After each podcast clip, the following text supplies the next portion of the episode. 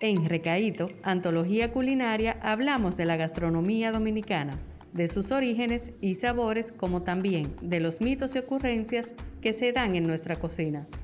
Si de algo estamos seguros es que aquí se come bueno.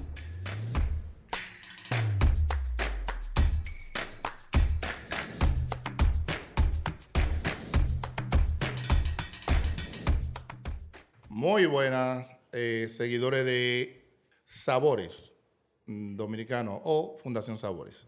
Eh, miren, hoy vamos a hablar un poquito del concón. Dios mío, miren, eso de concón, eso es de muerte lenta.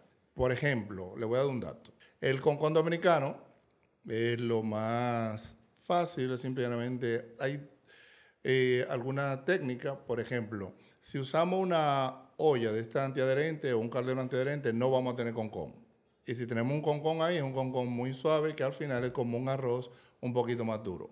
Para tener este concón necesitamos una paila de eh, aluminio o de eh, hierro fundido, que es lo que me va a ayudar a que este arroz se pegue con el almidón ahí abajo, este, lo que es el almidón, la grasa y el arroz todo pegado ahí abajo. Y eso es lo que me va a dar el concón tan apreciado no es saludable porque estamos hablando de comer grasa con almidón mezclado y no es tan saludable, pero es muy bueno.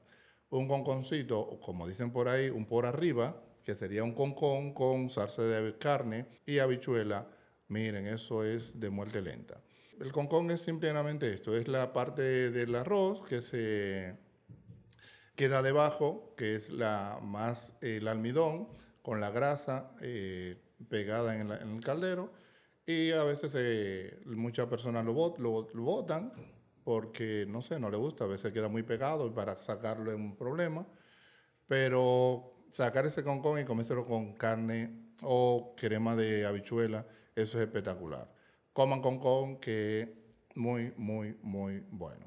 Para sacar el concón es con una cuchara, como dicen por ahí, raspando este, este concón de la, de la paila, eh, lo único que hay que tener cuidado de no pegar la cuchara mucho del fondo porque va a sacar también hierro, va a sacar plomo y eso se complica. Debe sacarlo muy, muy por arriba, aunque quede pegadito debajo un poquito, no importa. Sería eso. Eh, a veces puede usar una espátula bien dura, que también le va a sacar su plomo, pero con mucho cuidado lo pueden hacer. Simple.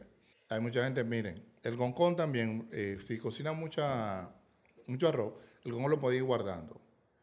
Y cuando en cualquier momento pueden sacar ese concón, agregarle agua, dejarlo que se hidrate de nuevo y con eso pueden hacer un asopado espectacular. ¿eh? Nada más tienen que agregarle carne eh, a esto, sazonarlo de nuevo y tienen un asopado espectacular porque incluso va a quedar un poquito como crocante y eso es también de muerte lenta.